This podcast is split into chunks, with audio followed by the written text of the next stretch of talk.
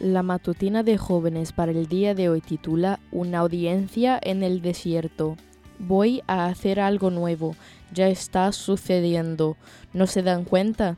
Estoy abriendo un camino en el desierto y ríos en lugares desolados. Isaías 43, 19. Una tarde salí a colportar a una parte de mi zona que venía evitando, el barrio industrial. Lo único que había era maquinaria pesada, desierto, galpones inmensos y alambres que separaban los terrenos de las diferentes fábricas. Me costaba mucho imaginar cómo entraría ahí con todos los carteles que prohibían el paso sin una entrada en cientos de metros. Estaba llegando a la ruta y andar sola por ese lugar no era la mejor idea.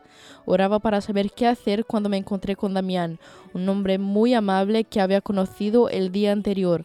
Él creo que de manera providencial me mostró por dónde entrar. Al llegar expliqué lo que estaba haciendo y para mi sorpresa me recibieron con muchísima alegría, ya que consideraron que era la oportunidad perfecta para dar una capacitación de salud a los empleados que en ese momento estaban de paro. Entramos a una casilla pequeña. Había 15 hombres que pocas veces dedicaban tiempo al cuidado de su salud y que trabajaban bajo muchísima presión y estrés. Me consultaron acerca de varios temas y quedaron encantados con los materiales. Encargaron varias colecciones y aunque estaba agradecidísima a Dios por todo lo que me estaba dando, sentí que tenía que hacer algo más por ellos. Comencé a hablarles de la importancia que tenían como hombres en la sociedad y en sus familias. Les abrí mi corazón y les mencioné que en esa ocasión no solo estaba apelando a que cuidaran su salud física, sino también su salud espiritual y social. En sus miradas veía un interés que no había visto antes.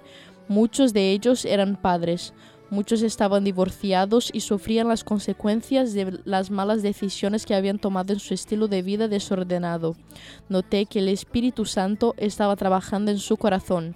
Les dije que no creía en la casualidad de ese encuentro y varios me pidieron que visitara su hogar y orara por su familia. Cuando visité por segunda vez a uno de ellos, me dijo, sé que esto que nos dijiste y que nos vendiste fue muy bueno y nos va a hacer muy bien. No hay terrenos difíciles para Dios. Donde solo se veía un gran armazón de hierro y un terreno baldío, había muchos corazones que debían ser alcanzados por el Evangelio. ¿A qué lugar desierto te llevará Dios hoy? Esta fue la matutina de jóvenes para el día de hoy desde Bilbao.